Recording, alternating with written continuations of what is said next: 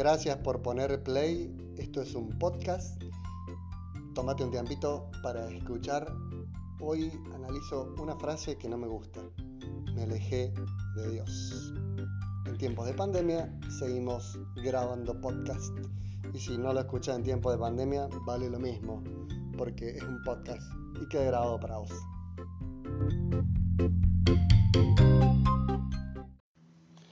Para hablar de esta frase pedí colaboración a los seguidores de Instagram y me mandaron mensajes.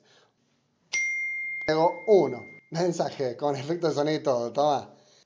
uno de los que me escribió dice, ¿me alejé de Dios o me alejé de la iglesia? ¿Cuál es el tema? Porque muchas veces los motivos por los que la gente se aleja es por las malas experiencias que tiene o por las cosas que leyó de gente de la iglesia. Está muy interesante este mensaje que también coincide con otro que nos hizo otra, otra persona. No voy a decir los nombres por el simple hecho de guardar su identidad porque, digo, está bueno que se puedan expresar con libertad. Después, en el próximo, si quieren, eh, digo sus cuentas de Instagram y todo. Eh, hay otro que dice, hay que diferenciar a Dios de las instituciones. Dice esta, esta persona que nos manda el mensaje, me pasó de pelearme fuerte en mi espacio comunitario, pero seguí yendo a misa.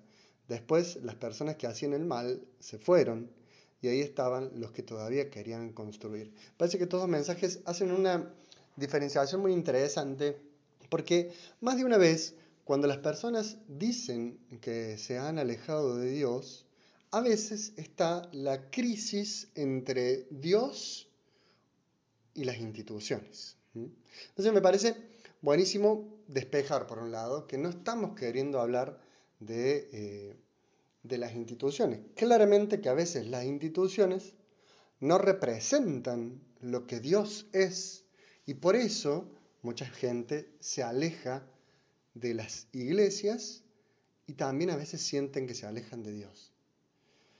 Pero la pregunta de fondo hoy es si realmente podemos alejarnos de Dios. Yo no voy a ir dando la respuesta, para que vayamos leyendo los mensajes que fueron llegando. Miren, otro mensaje que nos llegó fue este. Dice, eh, nos alejamos a veces cuando creemos que nuestros dolores existenciales o pruebas que nos pone la vida son más importantes que cultivar nuestro espíritu. claro, acá esta eh, persona nos plantea el tema de los dolores existenciales o a veces las pruebas que, que, tiene la vida, ¿no? Que después vamos, en otro momento vamos a analizar esto de si Dios nos pone a prueba o no, que eso es otro tema interesante para charlar. Pero cuando palpamos nuestros dolores existenciales, que a veces le solemos decir nuestras sombras, es muy difícil eh, volver a, a creer en Dios. Porque cuando estamos en ese momento de dolor, en ese momento de, de oscuridad, por así decirlo, a veces pareciera que estamos solos. Y está bueno descubrir si a veces sentimos que nos estamos alejando de Dios o es porque nos estamos encontrando con nuestras sombras, con nuestros dolores existenciales. Otra, otra persona em, me, plantea eh, una, una, cosa parecida con un mensajito que va llegando. Mira el efecto que te pongo. No sé, ¿no? Tenemos y todo, escucha. bueno, con algo hay que hacer eh, más llevadero el podcast. Mira, otra persona dice, yo me alejé de Dios cuando falleció mi papá y las duras pruebas que me puso para que superara la vida. Me dolieron mucho, pero poco a poco fui aprendiendo y viviendo eh, con esas pruebas. Y de a poco volví hacia Él. Fíjate que una de las cosas muy recurrentes cuando las personas dicen que se alejan de Dios es frente a la realidad de la muerte cuando se nos muere un ser querido. El otro día escuchaba una reflexión que me parece que está muy interesante. Eh, decía, em, de algún modo todos estamos preparados para morir, pero no estamos preparados para que alguien se nos muera. No estamos preparados para despedir a alguien. Este podcast lo estamos grabando en tiempo de pandemia, en tiempo de aislamiento, y uno de los temas profundos que, que surgen en nuestro corazón en medio de la pandemia es la posibilidad de la muerte. Y esa posibilidad es una posibilidad que se genera hoy eh, con mucha angustia, ¿no? Esa angustia está conectada con la muerte. Y la muerte es una realidad muy dolorosa para reflexionar. A mí me ha pasado más de una vez cuando voy a los velatorios eh, que, que me conmueve. Y a veces me he preguntado, ¿por qué me conmueve la muerte de alguien que a lo mejor no conozco? Porque a veces son velatorios de personas que uno no, no ha terminado de conocer como cura. Pero siempre se me viene esa misma pregunta. ¿Y yo? Cuando me muera, o, o cuando se me muere un ser querido, ¿cómo va a ser la cosa?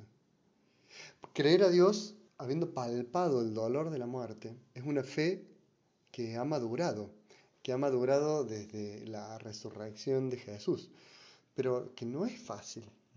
Por eso mucha gente se aleja de Dios cuando se le muere un ser querido.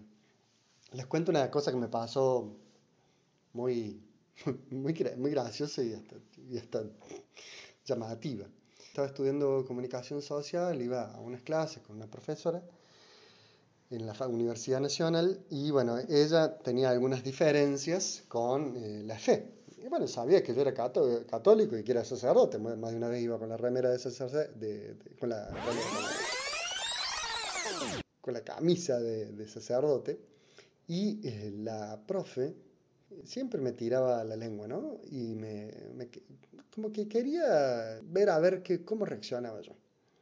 Pero yo, como iba de alumno, la verdad que nunca le, nunca le contesté, nunca me puse a, discutir con ella, porque más de una vez me tiraba como temas urticantes, por así decirlo, para ver si yo reaccionaba.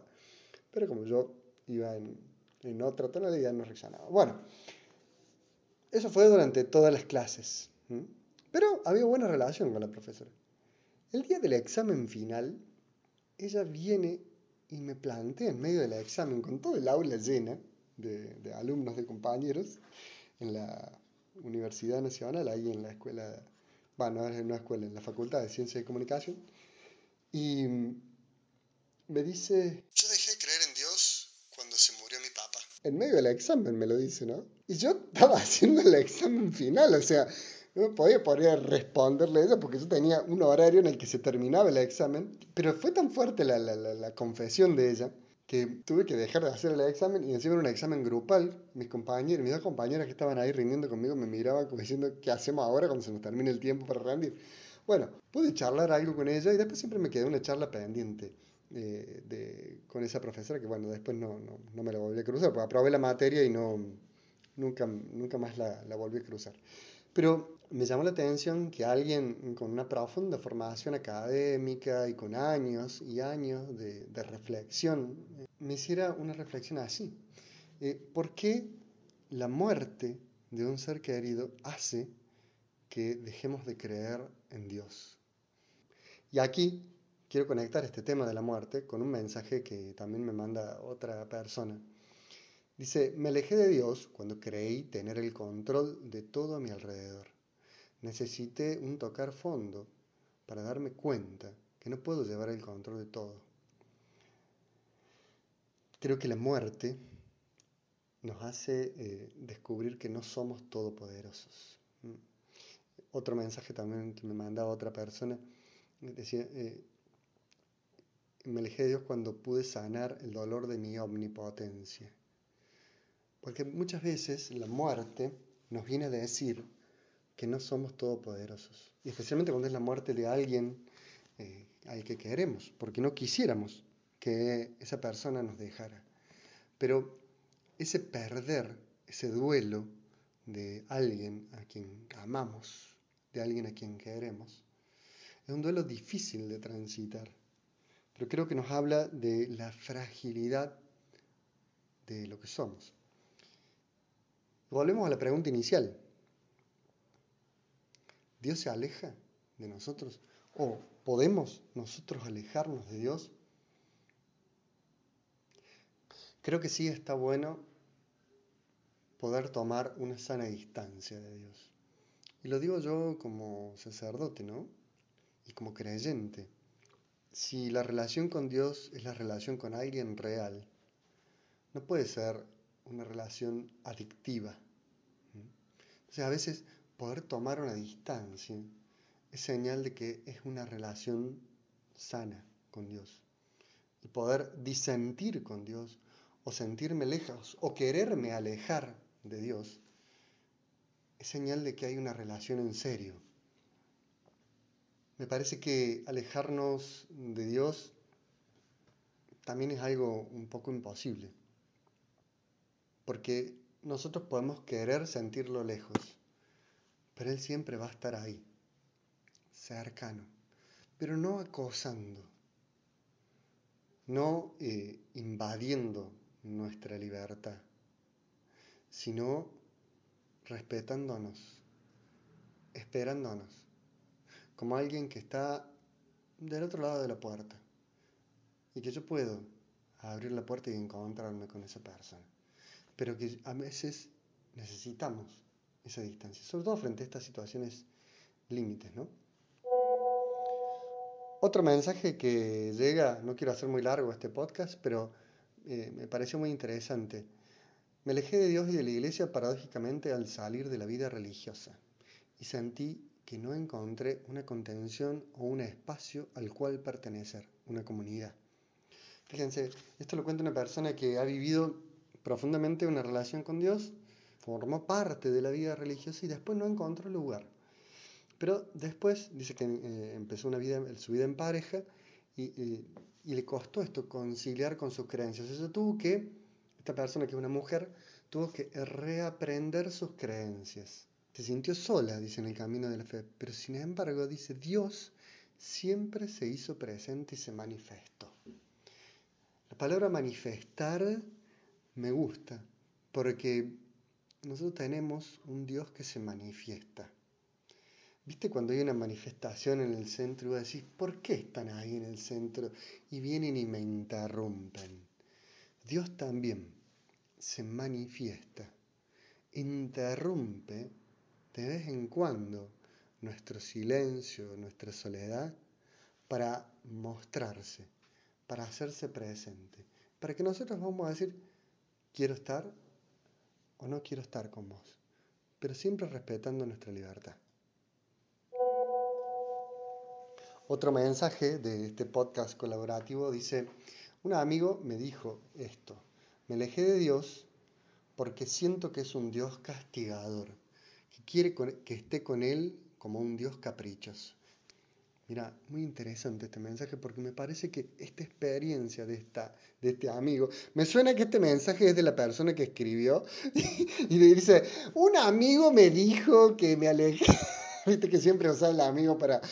Bueno, eh, vamos a creer que es un amigo el que dijo esto. Acá está de fondo algo que me parece que si lo pueden escuchar hay unos podcasts de Pablo Martínez muy interesantes sobre la imagen de Dios general muchas de las reflexiones de Pablo Martínez, que es un cantante de música católica, muy, interesantes sus reflexiones diarias del Evangelio, hace mucho hincapié en esto, en qué imagen de Dios tenemos. Porque muchas veces no hemos conocido a Dios. Entonces tenemos la imagen de un Dios castigador o la imagen de un Dios caprichoso, una imagen de un Dios que no respeta nuestra libertad, que es lo que quizá le pasa al amigo de esta persona que mandó el mensaje. Eh, pero Dios no es así. Dios no es castigador. Dios es un Dios que respeta. A mí me gusta pensar que Dios es alguien totalmente respetuoso de nuestra libertad.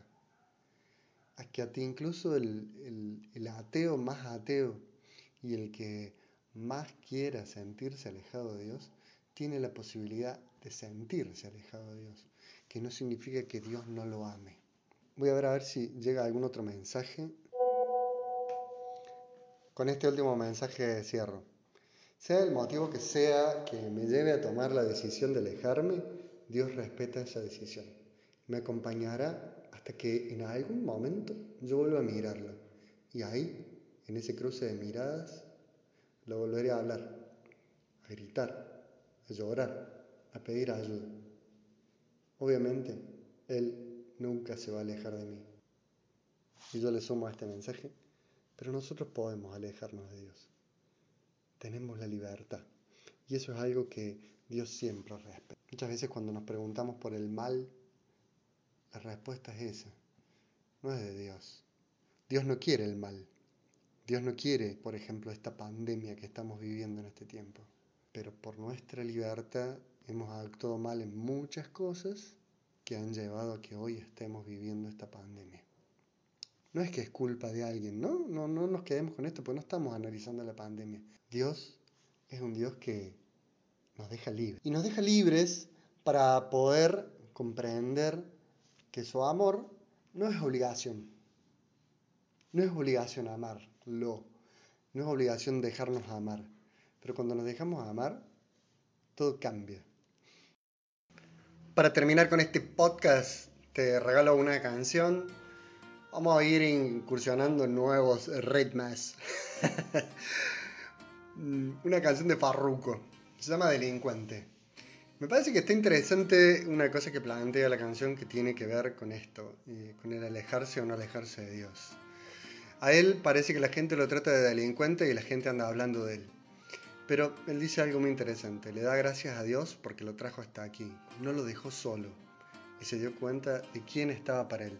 Después en varios momentos de la canción nombra el nombre del Padre, del Hijo, del Espíritu Santo, el que todo lo ve, yo confío en él. Por ahí vos no te das cuenta cuando vas escuchando la canción, pero él le da gracias a Dios por estar donde está.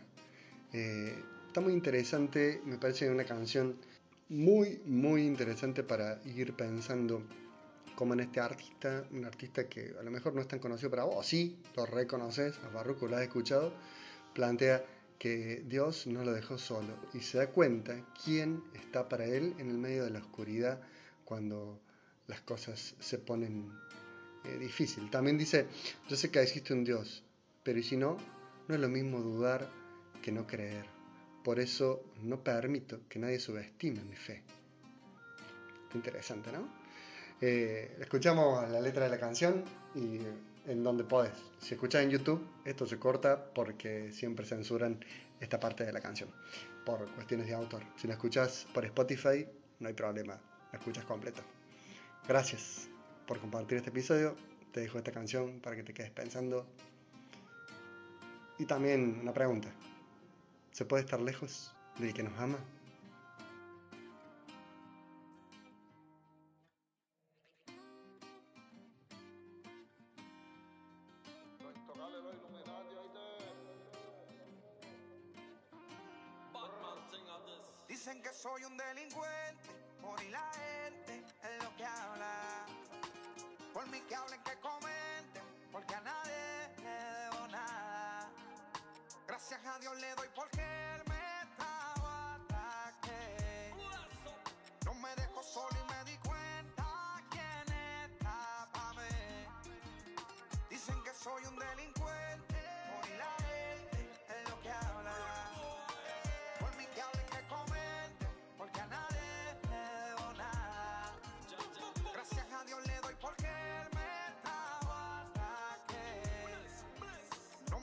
Solo y me di cuenta quién estaba.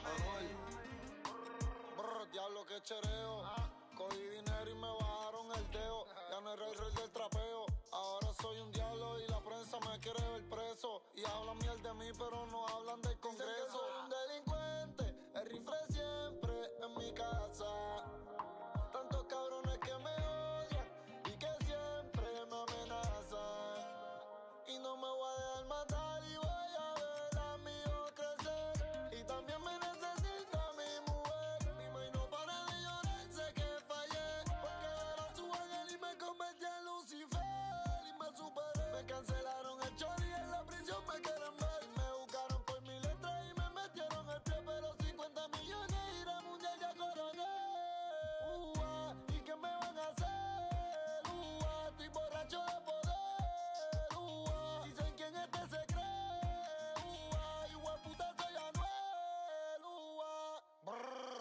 Dicen que soy un delincuente.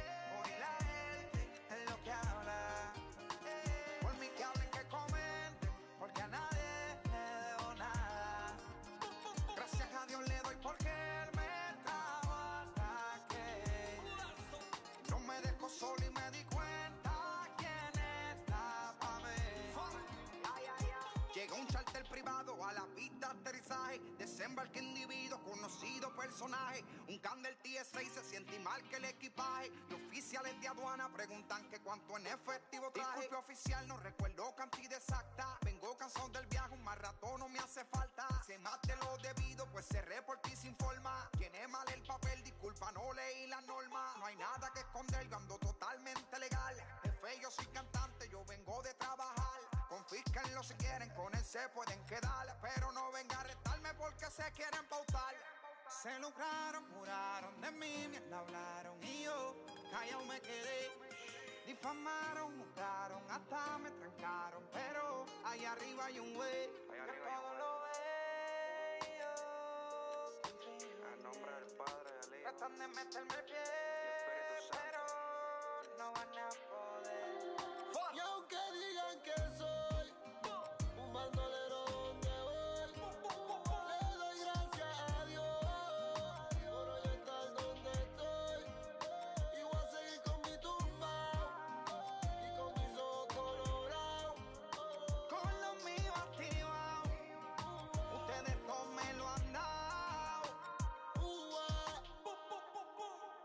Dicen que soy un delincuente, por y la gente es lo que habla.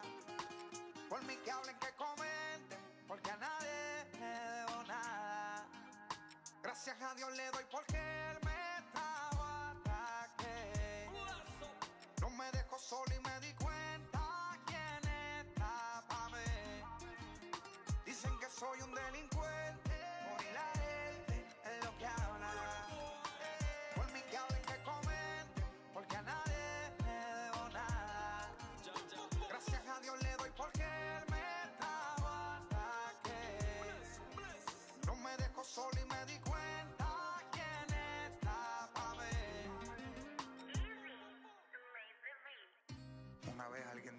la clave del éxito es la calma y que vendría sin aviso, sin bandera y sin alarma. Que no me desespere, M. Dijo algo del ojo por ojo y del que ayer muere. Pero ¿sabe cuántos inocentes mataron que nunca dispararon? Y cuántos hemos hecho más de lo que escribo y seguimos vivos. Y es que los refranes generalistas son para soldados que no nacieron para ser generales. En fin, si intentamos no ser otros más, todo se define en resistir, en soportar sin medir, cambiando tantas cosas que a veces siente que dejas de existir. Fracaso no, rendirse no, matarlo no, vengarlo no, odiarlo no. Yo sé que existe un Dios, pero ¿y si no?